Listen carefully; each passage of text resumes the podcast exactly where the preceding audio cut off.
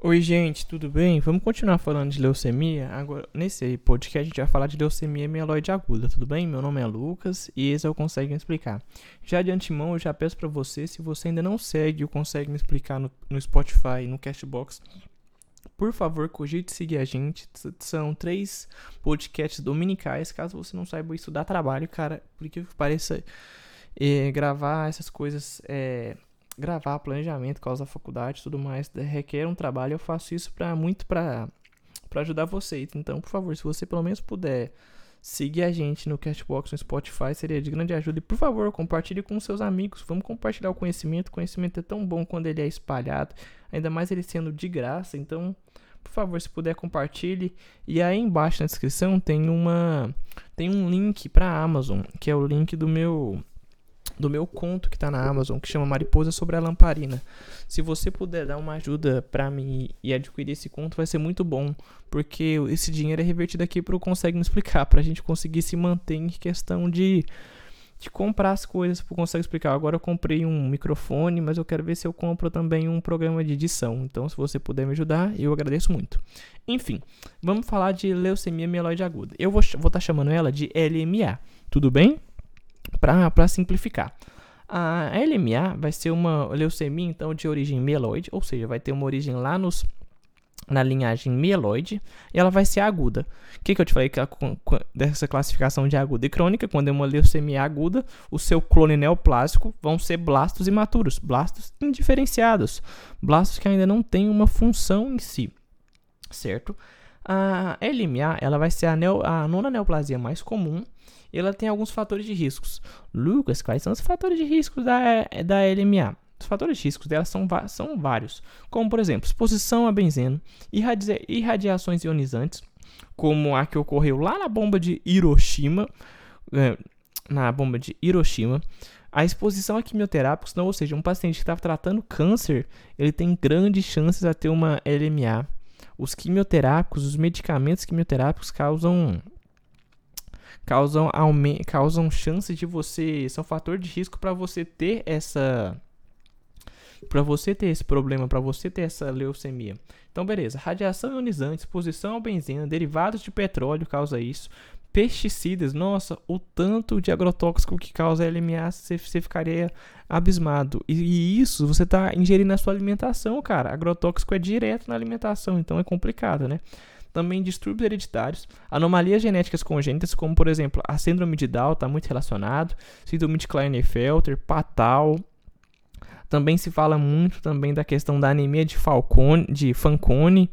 Então são todos muito relacionados ao aparecimento de LMA, certo? Tranquilo? A gente tem alguns marcadores. Que marcadores são esses que vão estar relacionados à LMA? Os marcadores vão ser os, as células CD, 13, CD14, CD33 e o CD4 é, e o CD 34 mais. Esses são os principais. Mas Luca, a gente fala tanto de CD, tanto de CD, mas a gente não sabe nem o significado. O que, que significa CD? CD significa Cluster dom, é, Domain. O que, que, que que quer dizer que são, proteínas, que são proteínas, mais especificamente glicoproteínas, que são marcadores de membrana. Então, os CDs são marcadores de membrana, são glicoproteínas que estão lá. Vamos supor, é igual você pensar num, numa bola e nessa bola tem um palito de dente dentro dela. O que, que o palito de dente é? O palito de dente é essa glicoproteína, ele é o CD, ele é o marcador de membrana. O CD34 ele é, ele é muito importante quando a gente fala desses marcadores CD13, CD14, CD33 e CD34+, se, se tenta, tenta ficar focado no CD34+. Por quê? O CD34+, ele é um marcador da célula é, da célula tronco hematopoética, ou seja, da célula de origem. Essa célula vai servir de estoque e ela que vai gerar todas as outras células da hematopoiese. Ou seja, ela é a célula que serve de estoque para gerar todas as outras células da hematopoiese. Ela é de fundamental importância. E o que, que tem nela? O marcador CD34+. Ela é um dos marcadores, marcadores do, do péssimo diagnóstico, do péssimo prognóstico. O que é o prognóstico?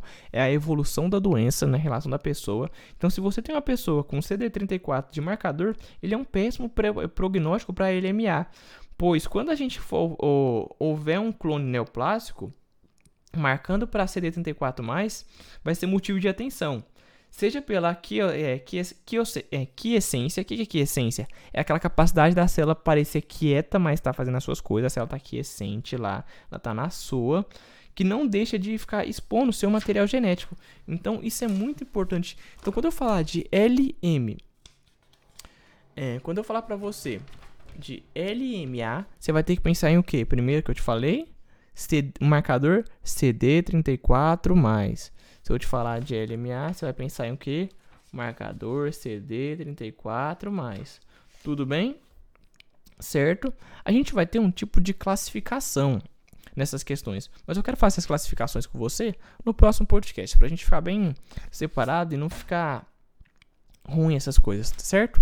Então, ah, no próximo podcast a gente continua sobre isso. Meu nome é Lucas e esse foi o podcast do Consegue Explicar. Reforço o pedido, se você ainda não segue a gente no Spotify, no Cashbox, cogite seguir a gente. E o link do conto da meu da Amazon tá logo aí embaixo na descrição. Tudo bem? É o conto Mariposa sobre a Lamparina. Dá uma olhadinha lá, por favor. Beijão, obrigado e até a próxima. Até agora, né? Já tô voltando.